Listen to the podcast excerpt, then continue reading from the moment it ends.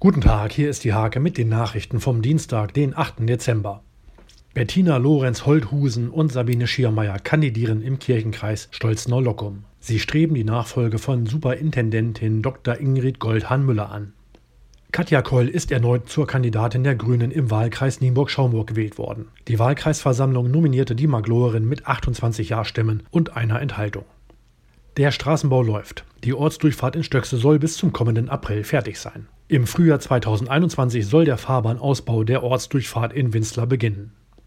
Das Nienburger Museum ist Corona-bedingt bis mindestens zum 10. Januar geschlossen. Interessierte können die Sonderausstellung Was ist das? Aktuelles aus der Archäologie in Stadt und Landkreis Nienburg über das Internet betrachten.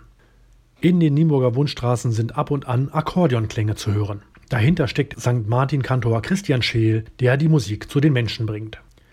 Diese und viele weitere Themen lest ihr in der Hake vom 8. Dezember oder auf www.diehake.de.